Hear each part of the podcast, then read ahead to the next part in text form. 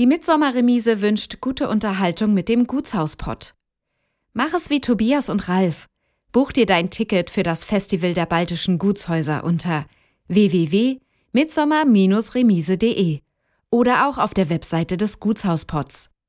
Nur hier sicherst du dir die günstigen Vorverkaufspreise auf die Tages- oder Wochenendtickets.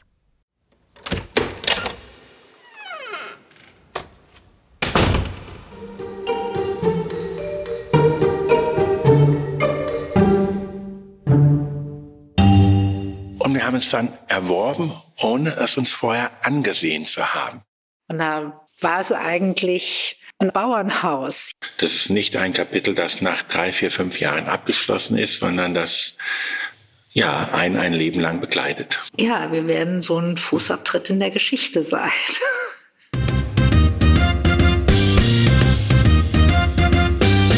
Du hörst den Gutshausport.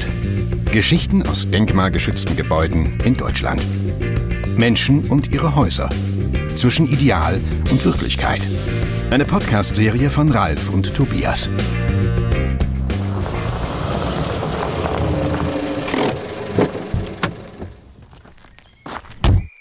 Mit dem Gutshausport haben wir uns heute auf den Weg gemacht, ein ganz typisches mecklenburgisches Gutshaus zu besuchen. Wir treffen südlich der Müritz und die Mark Brandenburg in Sichtweite Annette Klimisch und Martin Hering. Hallo, schön, dass ihr da seid und den Weg hierher gefunden habt. Herzlich willkommen bei uns in Buschhof. Wir wollen ja mit dem Podcast herausfinden, was die Menschen antreibt und wie sie sich den Herausforderungen stellen und welchen Überraschungen sie auf ihrem Weg begegnet sind. Seid ihr in irgendeiner Weise hier verwurzelt am Ort und hattet ihr bereits einen besonderen Hang zu alten Gemäuern oder woran macht ihr das fest? Also ein Faible für alte Häuser und für Renovierungen, den habe ich und ich glaube auch, das kann man sagen, den haben wir schon immer gehabt. Und auch bevor wir dieses Haus dann hier erworben haben, sind wir viel hier in Mecklenburg aus unterwegs gewesen, von Berlin aus, und haben uns nach alten Häusern umgesehen. Ja, in der Tat ist es so eine Liebe zur Architektur und unsere Ausflüge hier nach Mecklenburg, die liegen jetzt schon eine ganze Weile zurück, als hier alles noch so ein bisschen in der Endphase des Dornröschenschlafs war. Ähm, es waren schon die ersten Häuser, hat man gesehen, wurden renoviert, aber es gab halt auch noch ganz viele Häuser, an denen nichts gemacht wurde und wo einfach viele Schätze brach lagen. Und das war spannend anzusehen und hat doch irgendwie unruhig gemacht. Wie seid ihr auf diesen Ort gestoßen? Wo kommt ihr ursprünglich her? Wir kommen aus Frankfurt beide und ich habe einige Jahre in Berlin gelebt und in dieser Zeit haben wir dann oft gemeinsam mit Freunden hier Ausflüge nach Mecklenburg unternommen. Und ich fand das auch so spannend in Berlin, wenn man so aus dem Rhein-Main-Gebiet kommt. Und ich muss immer wieder daran denken, dass ich da ist. Frankfurt ist eine schöne Stadt, aber man muss doch ziemlich weit fahren, bis man so in einsame Gegenden kommt. Und vor allen Dingen in Gegenden, wo es so viel Wasser gibt. Und das fand ich in dieser Zeit in Berlin wirklich faszinierend, dass man 45, 60 Minuten aus dem pulsierenden Leben der Innenstadt in Gegenden kam, wo nichts mehr los war. Wo, wenn, der, wenn die Sonne untergegangen ist, es einfach dunkel war und man den Sternenhimmel gesehen hat. Und besonders schön ist hier eben, dass es überall diese Seen gibt was ähm, gerade im Sommer einfach fantastisch ist. Ja, Annette hat schon gesagt, dass wir beide aus Frankfurt am Main kommen, aber uns zufällig in Berlin kennengelernt haben, als sie dort arbeitete. Und äh, dann haben wir von Berlin aus regelmäßig eben Fahrradausflüge und andere Ausflüge unternommen an die Ostsee, nach Rheinsberg, an die Müritz. Und so haben wir diese Gegend kennen und lieben gelernt. Wann und wie seid ihr denn das allererste Mal mit dem Haus überhaupt in Verbindung gekommen, darauf aufmerksam geworden? Das erste Mal auf dieses Haus aufmerksam geworden war ein, war ein wunderbares Bild der Südseite dieses Hauses beschienen in einem Katalog. Und das haben wir an einem grauen Märzwochenende in Frankfurt gesehen. Und das hat dann irgendwie so Sehnsucht wach werden lassen. Ja, das war der Katalog der deutschen Grundstücksauktionen AG. Ich hoffe, ich darf das hier sagen, ohne Schleichwerbung zu machen. Und da kann man sich dann beteiligen. Wir hatten uns der schon immer mal durchgesehen nach eben Häusern in Mecklenburg und auch in Brandenburg. Und da sprang uns dieses Haus ins Auge und hat uns gleich auf dem Bild gut gefallen. Ja, genau. Aufgrund seiner schönen klassizistischen Fassade, seiner Schlichtheit, wie es da so dastand.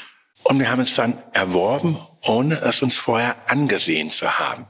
Wir haben nur auf der Karte nachgesehen, es war ungefähr die Hälfte zwischen Rheinsberg und der Müritz. Und es gibt ein wunderbares Buch von Frank Pergande, einem pensionierten oder im Ruhestand lebenden FAZ-Redakteur.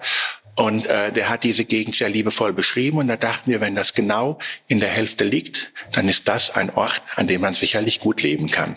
Welchen Eindruck machte denn das Haus, als ihr dann das erste Mal davor standet? Also das erste Mal haben wir es dann an, auch an einem tristen, regnerischen März, Samstag, Nachmittag, Spätnachmittag, es dämmerte schon gesehen. Und da war es eigentlich ein aufgeblasenes Bauernhaus. Ja, es sah eigentlich nicht anders aus als diese Siedlungshäuser, die stand, nur mit ein bisschen mehr Fenstern, einer grauen Fassade.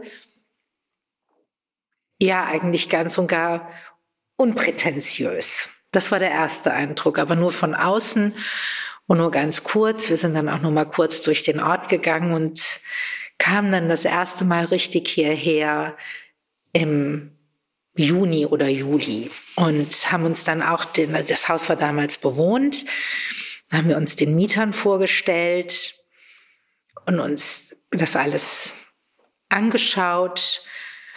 Wir waren dann noch einige Tage da und haben dann hier auch gleich die Seele des Dorfes kennengelernt, Frau Ludwig, die eigentlich das ganze Dorf schmeißt.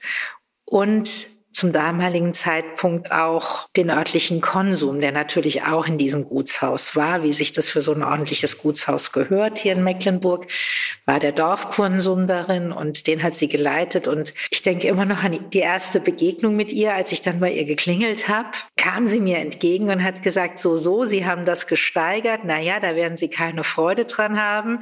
Es wird hier das Bombotrom geben und in absehbarer Zeit fliegen Tiefflieger über das Haus. Und Sie hat mir erstmal eine Reihe von Pferdefüßen genannt, die eigentlich dazu führen sollten, dass wir besser wieder fahren sollten und das Haus so bleiben sollte, wie es ist. Und ähm, dann habe ich mir gedacht, naja, also wir schauen, da schauen wir doch mal. Und daraus ist dann wirklich eine nette Freundschaft geworden und ähm, Frau Ludwig ist auch über die Jahre hin nicht nur dem Ort weiter treu verbunden und engagiert sich hier sozial ungeheuer viel, sondern auch das Gutshaus liegt ihr immer noch ungeheuer am Herzen. Ja, ich kann auch nur sagen, dass wir beim ersten Mal doch, oder auch für mich gesprochen, sehr erschrocken bin, als ich das Haus sah. Wir kamen nicht von der Südseite, sondern von der Nord, von der Straßenseite. Direkt daneben ist noch ein ruinöses Gebäude gewesen, das mittlerweile abgerissen wurde von der Gemeinde. Und auf dem Hof selbst war eine Reihe von Schrebergärten. Dort hatten die ähm, Mieter eben ihre Hühner und so weiter, die da rumliefen. Ein Bauwagen stand da, um den herum Hunde und Katzen streunten. Also bin ich etwas erschrocken. Aber als wir uns dann offiziell vorgestellt haben, nachdem die Formalitäten da alle abgeschlossen waren, sind wir doch dann hier auf sehr nette Menschen sofort gestoßen und insbesondere auf Frau Ludwig und ihre Familie und davon hat meine Frau ja schon berichtet. Wollt ihr das äh, Haus oder dieses Ensemble für die Zuhörerinnen und Zuhörer mal beschreiben? Ja, also was ich in Buschhof ganz schön finde jetzt so im Nachhinein ist, dass es hier einmal doch primär Einfamilienhäuser und keine Mehrfamilienhäuser ist und dass die Gutsanlage auch nicht durch irgendwelche erweiterten Bauten ergänzt wurde nach dem Krieg. Diese Gutsanlage wurde Ende des 17. Jahrhunderts gebaut als ein sogenanntes Pächterhaus und Architekt dieses Gutshauses nimmt man an, war von Budde der Mecklenburger Schinkel, denn der Herzog von Mecklenburg-Strelitz hat zu diesem Zeitpunkt sehr viele Pächterhäuser dieser Art bauen lassen, um das Land wieder urbar zu machen und Landwirtschaft zu betreiben. Ähm, und die Gutsanlage besteht aus dem Gutshaus und südlich an das Gutshaus schließen sich ganz im Süden zwei Ställe an und im Westen war sie auch eingefasst von Stallgebäuden, die aber nach dem Krieg geschliffen wurden. Da war nach Auskunft der Altvorderen hier aus dem Ort, waren da mal die Schafställe und die Schweineställe. Und an der Ostseite ist die Gutsanlage flankiert von dem sogenannten alten Teil, das jetzt ruinös ist und ähm, der Zahn der Zeit daran nagt. Im Norden hat das Gutshaus, wie jedes Gutshaus, einen Gutspark, der der Gemeinde gehört. Und der war bislang eigentlich eher noch ein Gutswald. Und da stand auch tatsächlich der Forstverwaltung. Und die Gemeinde hat jetzt diesen Wald gelichtet und lässt, es lässt jetzt wieder erahnen, dass da mal der Gutspark war. Und ähm, mit diesem Lichten des Baumbestandes im Gutspark haben wir jetzt eben auch den Blick nach Norden. Und es ist zurzeit ganz, ganz wunderbar, weil wir im Süden die Kraniche sehen und auch im Norden. Wie kam es dann zu der Entscheidung, dass ihr es kauft und was waren die ersten Gefühle hier, als ihr das Haus betreten habt? Gekauft haben wir es ja nach dem Bild. Das heißt, wir haben das Gutshaus erworben, ohne es vorher in der Tat gesehen zu haben. Wir haben nur eben diese wunderschöne Perspektive von Süden gesehen, geschickt zurechtgeschnitten, die meine Frau eben erläutert hat. Und eben, dass uns diese Lage als sehr geeignet erschien und das bestätigt sich auch immer wieder. Als wir dann das Haus das erste Mal gesehen haben, sind wir dann doch etwas erschrocken. Das lag daran, dass direkt gegenüber die äh, Ruine eines dreistöckigen Brennereigebäudes gewesen ist, das der Gemeinde gehörte, das dann aber später abgerissen wurde. Und so haben sich dann die Dinge hier nach und nach geklärt, sodass doch jetzt das Haus schön eingebettet und eingefasst ist. Welche Gefühle hattet ihr dann beim Betreten des Hauses? Was habt ihr vorgefunden? Also das Haus war bewohnt, als wir das Haus betreten haben und es war einfach ungeheuer verbaut, verwinkelt es roch feucht und klamm. Es war einfach doch ziemlich runtergekommen. Und ein Mieter, der lebt jetzt hier immer noch im Dorf.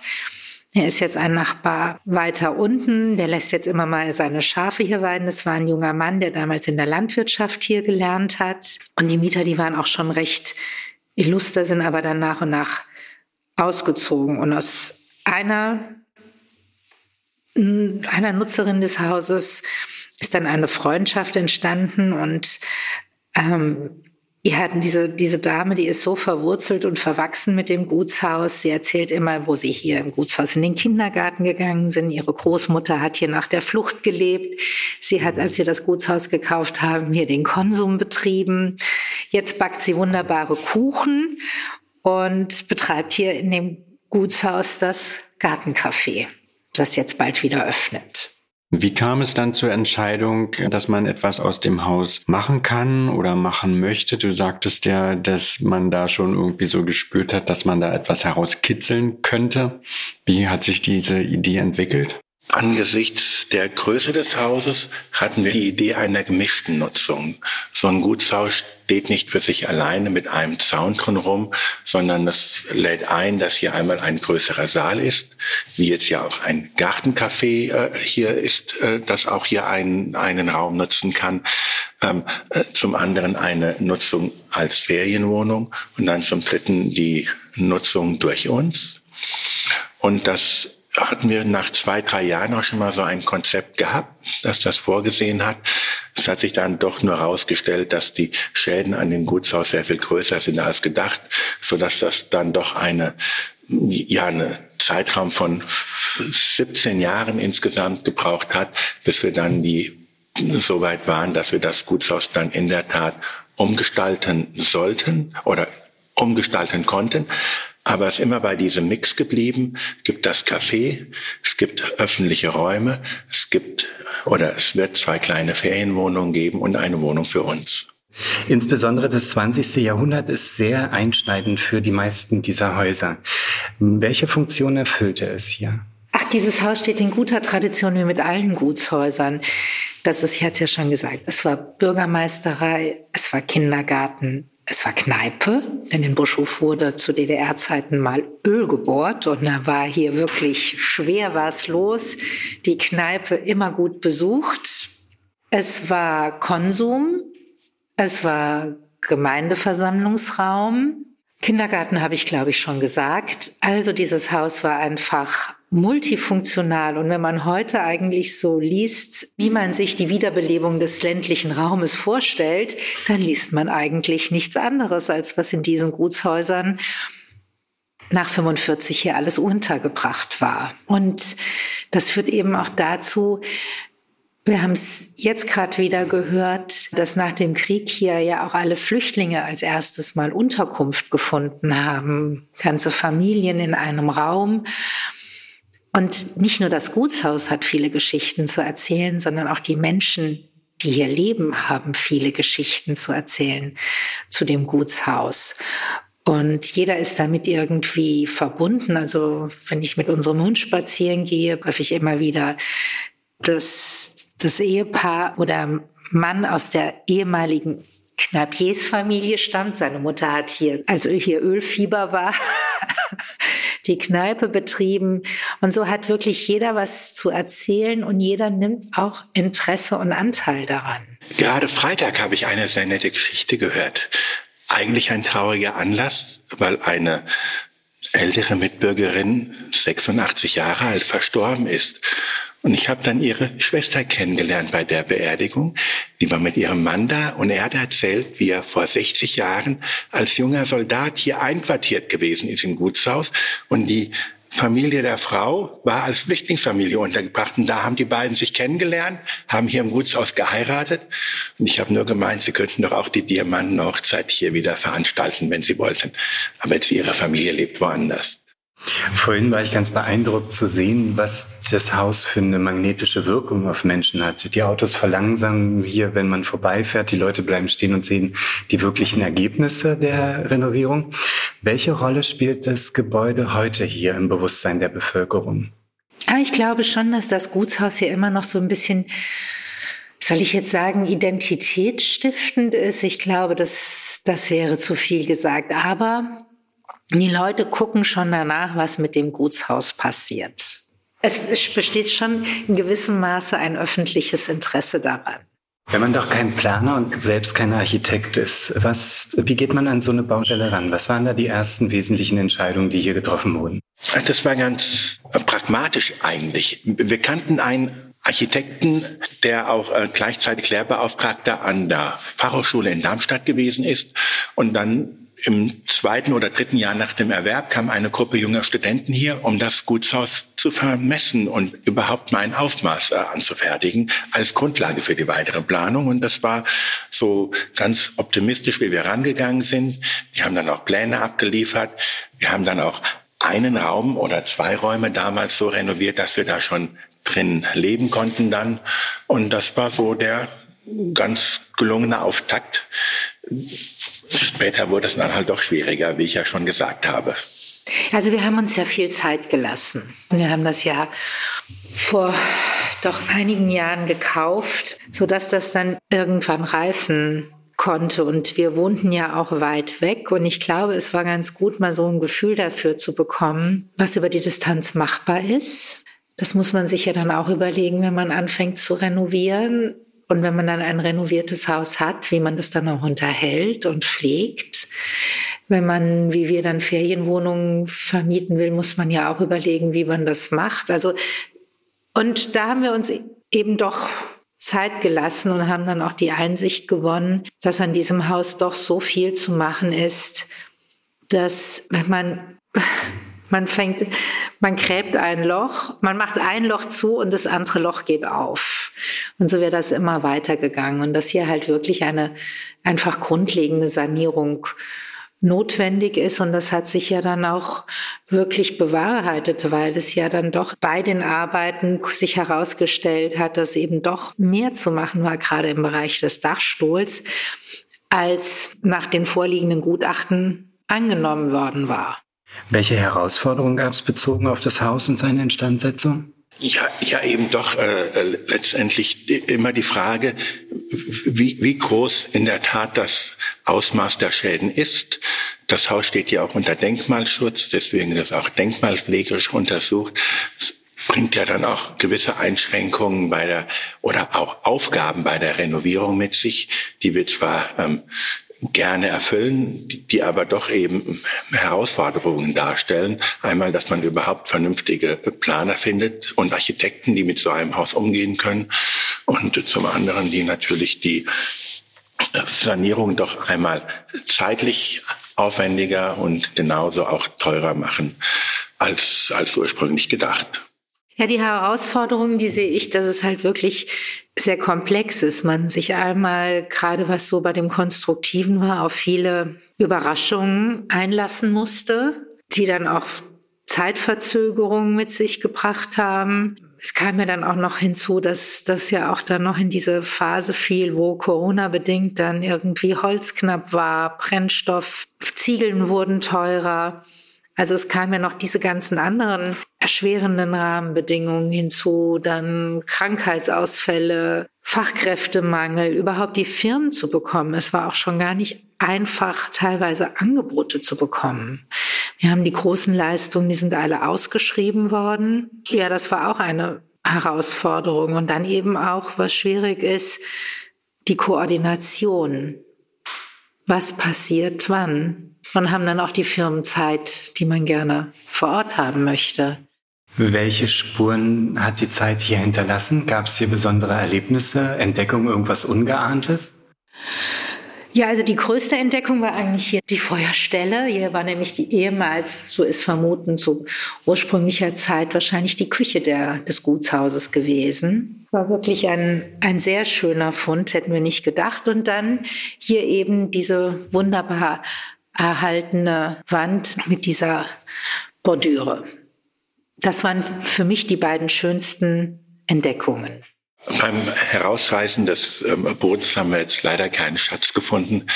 Insofern waren es dann in der Tat die eine oder andere Überraschung dann beim Rückbau und meine Frau hat davon ja schon berichtet. Was ich wirklich noch sagen muss, was äh, wir dann irgendwie geschafft haben, unser Keller, der war wirklich ein der war wirklich sehr interessant, sehr vernachlässigt. Der Keller ist jetzt auch schon so gut wie fertig und es ist ein wirkliches Schmuckstück, was wir da haben mit Tonnengewölbe. Wohl recht niedrig, aber es ist einfach ein wunderbarer, schöner Kellerraum, so wie man ihn früher noch hatte, wo man Wein und Kartoffeln und alles lagern kann. Was habt ihr denn jetzt von euren Plänen schon geschafft, also aktuell bezogen auf das Projekt des Hauses? Auch wir sind mit dem Umbau ja soweit durch. Es sind hier noch Restarbeiten durchzuführen, aber ansonsten ähm, kann das Haus jetzt so dem Grunde nach genutzt werden und jetzt sind eben dann noch abschließende Arbeiten durchzuführen. Wenn man hier durch das Haus geht und die Sonne scheint jetzt hier durch die Scheiben, entdeckt man eine ganz besondere Glasform. Was gibt's hierzu zu erzählen? Ja, wir haben uns hier für es heißt Restaurationsglas oder wir nennen es Goethe-Glas entschieden. Das heißt, es sind gezogene Glasscheiben, die nicht eben sind, sondern leicht wellig und wenn man von außen auf das Haus scheint, auch durchaus zurückspiegeln. Man nicht so leicht von außen in das Haus hineinschauen kann. Und von innen haben sie die Wirkung, dass die Welt ein bisschen verschwommen ist, die Realität. Und ein bisschen verzerrt. Und ich bin auf dieses Glas gestoßen, als ich in Frankfurt am Main, in unserer Nachbarschaft, kannte ich eine sehr nette Frau, die die Bilder gerahmt hat. Und zwar meist mit, mit alten Rahmen, die sie auf Flohmärkten gekauft hat. Und da hatte ich zum ersten Mal einen Druck gesehen, den sie gerahmt hat. Und der war hinter so altem Goethe-Glas. Und es hat mir ungeheuer gefallen, was dieses Glas mit dem Bild gemacht hat. Dass es auch von jeder Seite anders wirkte, dann die Reflexion, die das Glas hat. Und das Goethe-Glas hier entrückt nicht nur die Außenwelt ein bisschen, sondern wenn die Sonne durch dieses Glas scheint, schafft es auch wunderbare Lichtreflexionen auf der Wand. Und auch technisch gesprochen ist Goethe-Glas gerade im Denkmal eine sehr schöne Lösung, denn früher war es technisch nicht möglich, 100% glatte Glasscheiben herzustellen. Heute haben wir natürlich hier auch Doppelfenster oder die alten aufgearbeiteten Kastenfenster. Aber das Goethe-Glas ist etwas, was so die alten, was die modernen Fenster miteinander verbindet und was auch zu der Atmosphäre des Gutshaus mit seinen verputzten, nicht ganz geraden Wänden sowohl innen als auch außen sehr schön passt. Also ihr werdet zwei Ferienwohnungen haben. Das Café zieht hier ein. Es wird also richtig lebendig hier im Haus. Ja. Was gibt's da noch für unsere Zuhörerinnen und Zuhörer selbst mitzuerleben? Ja, das Wichtigste ist ja immer überhaupt so ein Haus mit Leben zu erfüllen. Es ist zu groß, um es allein zu bewohnen. Es gehört als sozialer Mittelpunkt zum Dorf dazu. Und aus dem Grund diese zwei Ferienwohnungen, die wir anbieten. Das Café Darüber hinaus gibt es ja auch einen größeren Saal, es gibt eine Bibliothek, sodass auch Veranstaltungen hier stattfinden können. Und es war das Hoffen, dass das doch wieder so zu einem richtigen Kleinod hier im südlichen Müritzkreis wird. Ja, also was das Café anbelangt, das ist ja jetzt wirklich nur immer von Freitag bis Sonntag, immer nur nachmittags geöffnet.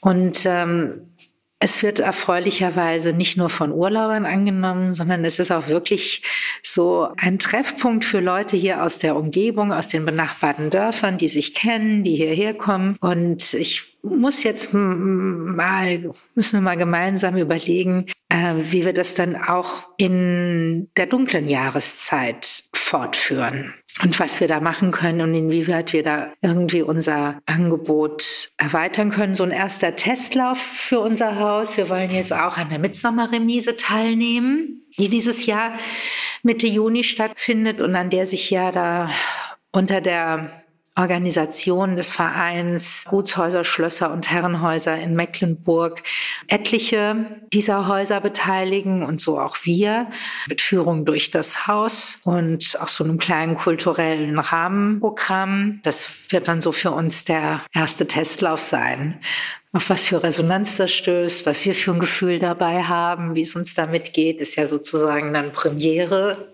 und dann schauen wir mal weiter. Und ich finde, das ist hier auch das Nette in Mecklenburg. Also stehen ja immer Menschen dahinter, die vorher auch was anderes gemacht haben und jetzt sich als Gastgeber versuchen. Wenn ihr zurückschaut, gibt es Dinge, die ihr immer wieder so machen würdet oder vielleicht auch Dinge, wo ihr sagen würdet, die würden wir auf gar keinen Fall nochmal so machen? Einmal, dass man sich eine gewisse Zeit lassen muss, um so ein Haus umzugestalten, ist, glaube ich, unbedingt erforderlich.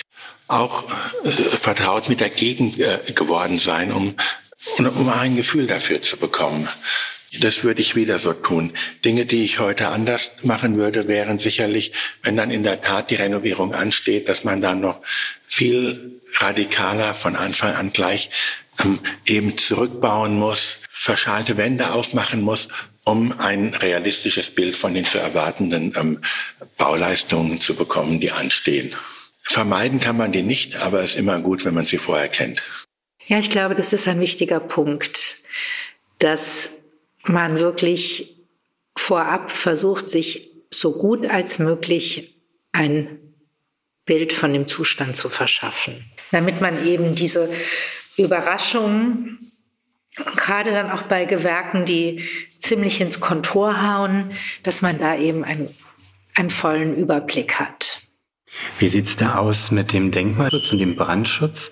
Können die Auflagen manchmal vielleicht zu einer Art Motivationskiller werden mit so einem Projekt? Nach meinem Dafürhalten nicht.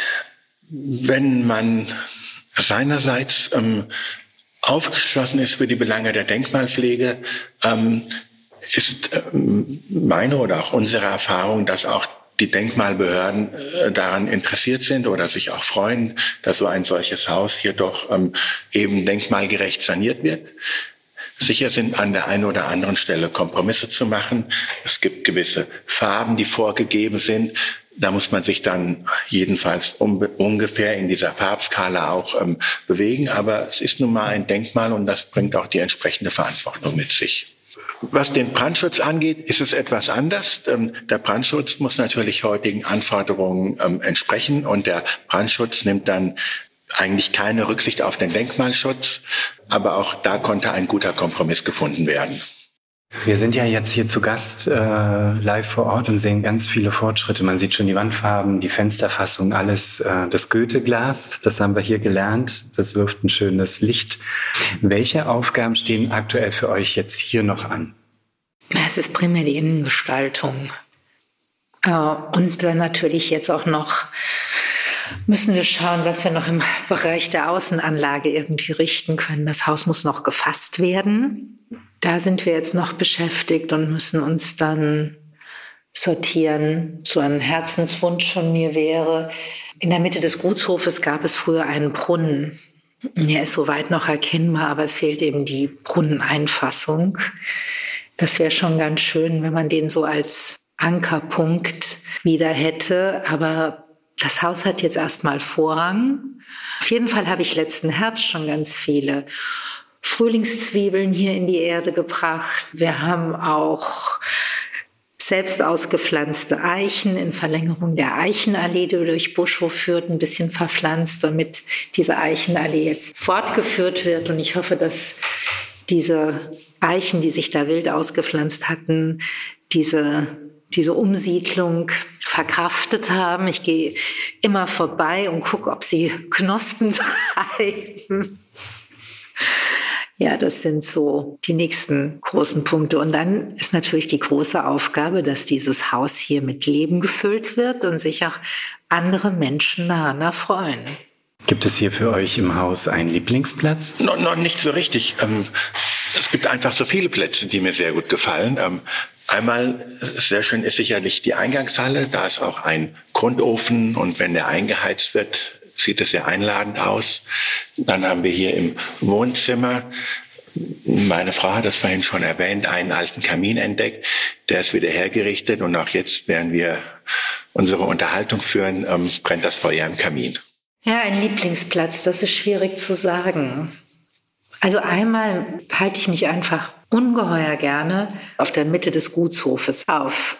Also dort draußen, auch dann unter den vier Linden, die unmittelbar vor dem Haus stehen, das finde ich einfach sehr schön. Und abends an, an der Westseite zu sitzen und den Fischreiher zu beobachten, der hier wirklich jedes Jahr kommt und jedes Jahr immer wieder an ähnlicher Stelle sein Nest baut und seine Kinder da großzieht und mit viel Geschnatter da abends dann immer rumfliegt, das finde ich immer schöne Momente. Und wenn man dann im Westen auch die Sonne untergehen sieht. Was bedeutet es für euch, ein Denkmal dieser Art zu begleiten? Ach, man wird demütig. So ein Denkmal kann man ja nur für eine bestimmte Zeit begleiten. Meine Frau hat schon gesagt, das Haus wurde im 18. Jahrhundert gebaut als Pächterhaus, hat dann die unterschiedlichsten äh, Veränderungen erfahren, wurde nach dem Ersten Weltkrieg privatisiert, dann hat eine Familie hier gewohnt. Ähm, nach dem Zweiten Weltkrieg ist diese Familie geflohen und es kamen die ganzen Flüchtlinge hier rein. Im Anschluss durch die Zeit der DDR war es ähm, auch Heimat für Familien und war gleichzeitig Mittelpunkt des Ortes mit Bürgermeisterstube, mit Konsum, mit Gaststube, mit Kindergarten. Und jetzt wird es von uns renoviert und für die nächsten Generationen gestaltet. Und wie sich das dann weiterentwickelt, wenn es wieder in andere Hände geht, das wird man dann sehen, aber das ist dann nicht mehr unsere Verantwortung. Für mich ist das nicht nur das Wohnen im Denkmal, also man kann ja auch in Städten in einem Denkmal wohnen. Für mich ist es Wohnen in einem Gutshaus. Und diese Gutshäuser, die standen ja irgendwie in so einer ganz besonderen Tradition. Nun kommen wir aus Frankfurt, haben in einer Stadtwohnung gewohnt, da hat man hinter sich die Wohnungstür zugemacht und war für sich. Und das ist der erste Unterschied, der mich eigentlich noch mehr berührt als dieses Denkmal, dass es, dass ich glaube ich hier nicht so das Gefühl haben werde, ich mache die Tür zu und bin für mich, sondern dass so ein Gutshaus immer viele Menschen beherbergt hat. Also das war Wohnstätte, Arbeitsstätte, das war alles. Also die Gutsküche, das ist ja auch so ein Bild, was man da vor Augen hat. Das ist ja auch immer mit besonderen Gefühlen und Bildern verbunden. Also das ist das Erste. Und dass ich auch das erste Mal jetzt irgendwie so denke, wenn ich hier was mache, ich mache das jetzt nicht hier, um eine Wohnung für mich schön zu machen oder meine Freundin, die musste dann immer sagen, als ich diese Blumenzwiebeln gesetzt habe, dann hat sie gesagt, Mensch, du musst doch darauf achten, dass du die Blumenzwiebeln siehst. Und das war mir auf einmal, daran habe ich überhaupt nicht mehr gedacht, sondern es ging mir irgendwie nur noch um das Gesamte. Und was das Leben hier im Denkmal anbelangt, sicher, wir sind jetzt hier auf viel gestoßen, hinterlassen jetzt hier einen Fußabtritt und als hier die Bodenplatte gegossen wurde, haben wir auch Münzen eingelegt und Fußabdrücke hinterlassen, die dann mal gefunden werden. Oder dass man so eine Box hat, die hier auch im Kamin eingemauert ist mit einer Zeitung. Ja, wir werden so ein Fußabtritt in der Geschichte sein. Was bedeutet das für euch als Familie? Ich fand es so einen ganz schön verbindenden Moment, der uns auch ein bisschen so mit dem Haus näher gebracht hat. So ein Haus wie dieses, das wir ja immer irgendwie teilen werden als Gutshaus mit anderen, allein schon aufgrund des Umstandes, dass jeder hier im Ort Erinnerungen und Verbindungen mit dem Gutshaus hat, dass dieses Haus ja auch immer teilöffentlich sein wird, war das so ein Moment, ich finde, so ein Haus nimmt man nicht auf einmal in Besitz, sondern das, da, man wächst zusammen. Es ist so Stück für Stück kommt man sich näher und lernt sich besser kennen. Und wenn ihr jetzt jemanden mit einem ähnlichen Projekt einen Rat geben wollen würdet, wenn er euch danach befragt, welcher Rat wäre das? Kann man überhaupt einen Rat geben? Ach, in keinem Fall sich entmutigen zu lassen, mit Freude an die Aufgabe heranzugehen. Ähm, ja, das ist, glaube ich, das Wichtigste, mit Freude an die Aufgabe heranzugehen, durchaus einen langen Atem haben. Das sollte man jetzt nicht aus Lust und Laune machen, sondern schon so in etwa wissen, auf, man, auf was man sich einlässt, aber es dann doch als letztendlich auch als Lebensaufgabe betrachten. Das ist nicht ein Kapitel, das nach drei, vier, fünf Jahren abgeschlossen ist, sondern das ja ein ein Leben lang begleitet. Ja, ich glaube, man muss sich dem schon irgendwie auch mit einer gewissen Leidenschaft verschreiben und muss auch ein Stück weit, wenn ich jetzt sage, opferbereit sein, das, das klingt jetzt so theatralisch. Also man, man muss es einfach gern machen, weil man eben andere Dinge nicht machen kann. Ja, man muss sich da wirklich für entscheiden und muss dann sagen, ich mache das jetzt und deswegen kann ich eben andere Dinge nicht machen. Insofern braucht man da schon Konsequenz, wie Martin gesagt hat, Durchhaltevermögen, darf sich nicht unterkriegen lassen und ja, muss bei der Sache bleiben.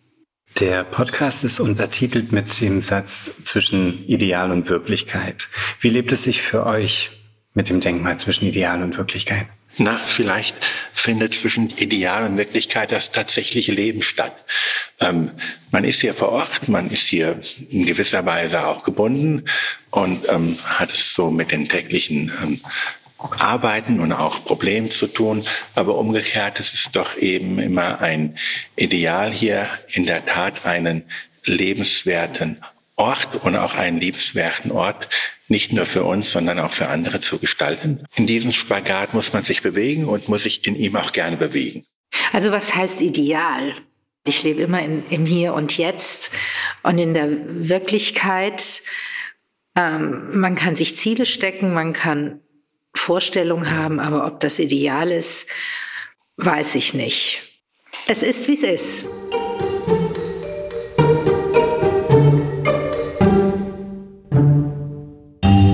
Schön, dass du unseren Podcast gleich bis zum Ende gehört hast. Wenn dir dieser Podcast gefallen hat, hinterlass uns gerne eine 5-Sterne-Bewertung in deiner Podcast-App. Und wenn du mehr von diesem Gutshauspod hören möchtest, dann abonniere gleich hier unseren Podcast und unseren YouTube-Kanal. Wir freuen uns auf dich. Bis bald.